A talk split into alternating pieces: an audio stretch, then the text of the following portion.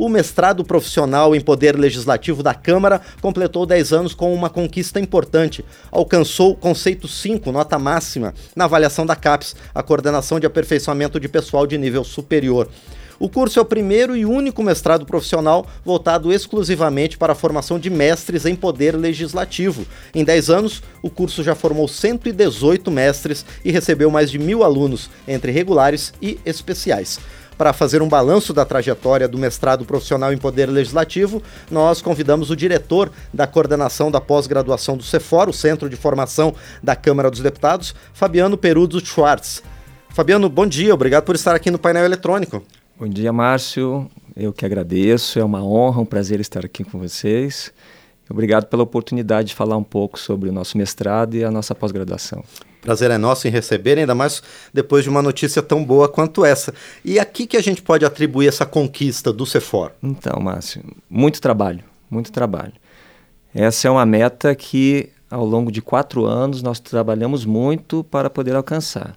Quatro anos é o tempo que os cursos, os programas de pós-graduação têm para se adequar às, aos critérios da CAPES. Talvez, Márcio, seja importante aqui a gente falar de alguns conceitos para os nossos ouvintes ficarem é, inteirados aqui das siglas que vamos falar ao longo desse bate-papo. Sim. Né? Então, a, a CAPES é a Coordenação de Aperfeiçoamento de Pessoal de Nível Superior. Ela é um órgão ligado ao Ministério da Educação e que tem a responsabilidade de credenciar, avaliar e fomentar cursos de pós-graduação estricto senso, que são cursos de mestrado e doutorado, certo? Então a CAPES avalia esses programas a cada quatro anos, sobre um conjunto amplo de critérios, uma ficha de avaliação que foi discutida amplamente ao longo desses quatro anos. E essa ficha de avaliação olha dimensões como a vocação do programa, o, o, o locus em que o programa está inserido, a formação dos, dos, dos discentes, Sim. formação dos professores e o impacto que o programa gera na instituição, na sociedade, é, na, quanto ele contribui para a formulação e avaliação de políticas públicas. Então, tudo isso foi avaliado, foi observado. É, e o desafio estar, está exatamente em, em se adequar a, aos critérios que são colocados pela CAPES e, e, e fazer esses esforços convergirem para o alcance das metas. Esse nível 5, Márcio, ele é a nota máxima para programas que têm mestrado, e o nosso caso é um mestrado profissional. Se fôssemos um programa que tivéssemos doutorado, pela avaliação que tivemos, seríamos nível 6. Porque em, do, do, de todos os conceitos e itens que são avaliados, nós recebemos muito bom, que é a nota máxima. Em quase todos, exceto em um em que nós recebemos, recebemos bom, isso nos daria nível 6 se fôssemos um programa com mestrado e doutorado, e doutorado também. Sim. Uhum. E nesses 10 anos, ao longo dessa trajetória, Fabiano, alguns fatos marcaram a evolução do programa do CEFOR?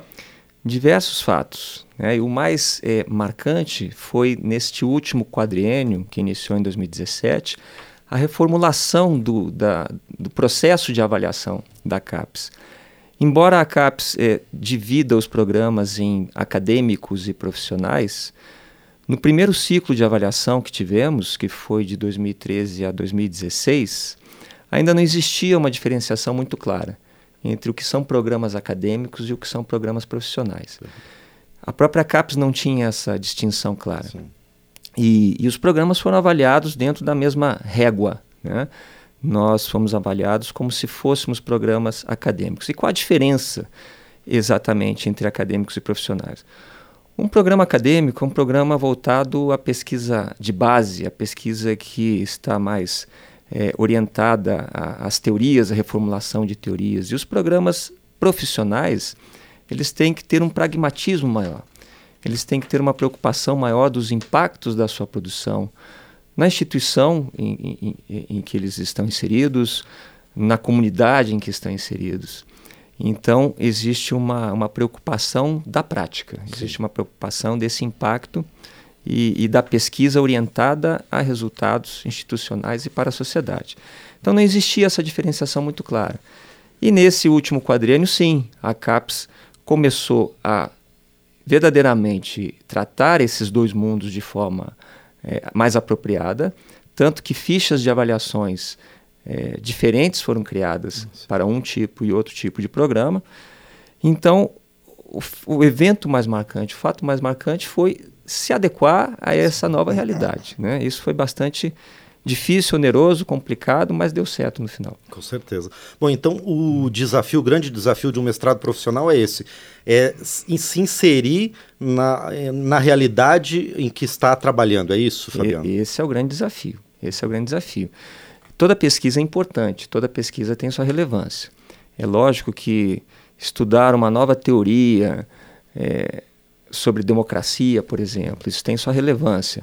Mas o quanto isso traz de benefício para a sociedade, para a instituição onde está inserido o programa de mestrado, é, o quanto aquilo tem de inovação, o quanto aquilo melhora os processos e a vida das pessoas, isso é muito considerado quando se fala de programas profissionais. Sim.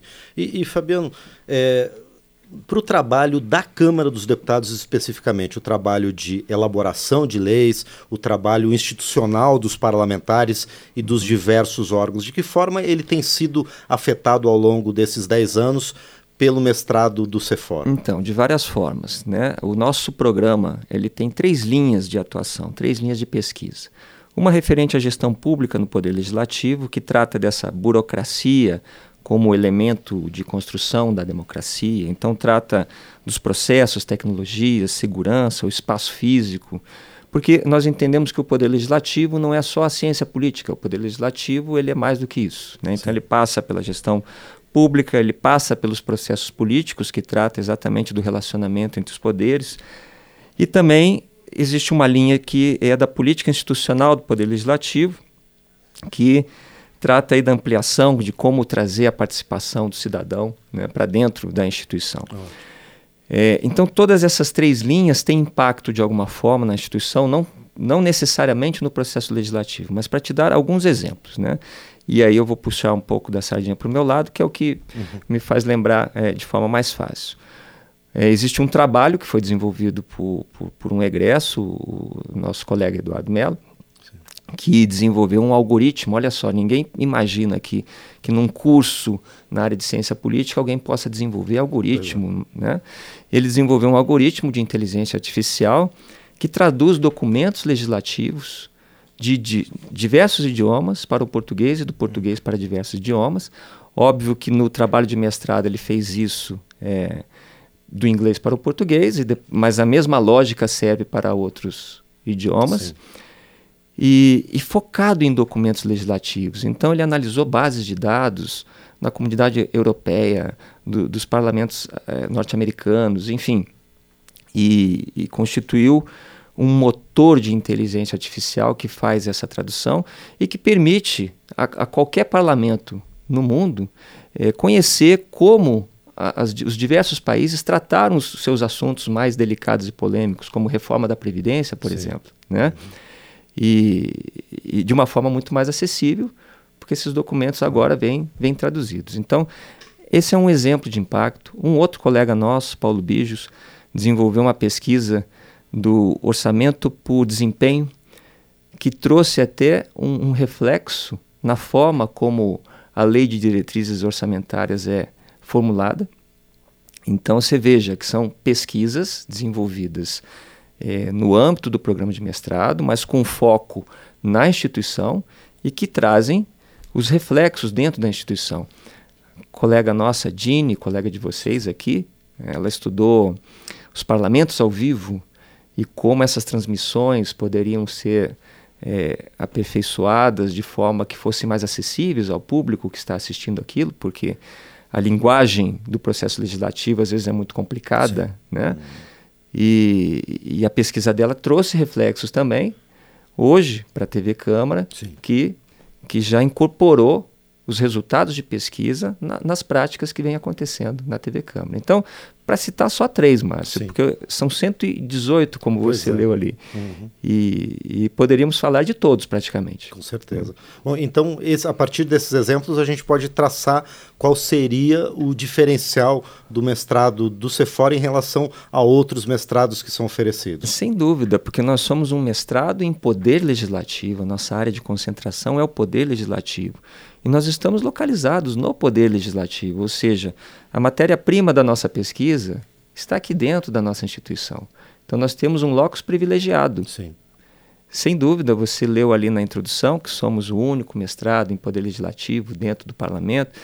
É, houve época em que dizíamos que esse era o único mestrado no mundo. Como essa é uma informação difícil de checar, a gente continua afirmando isso, viu, Márcio? Até que alguém nos contrarie. Com certeza. Mas esse, esse é um diferencial. Nós estamos dentro do, do parlamento e o nosso laboratório é o parlamento. Sim.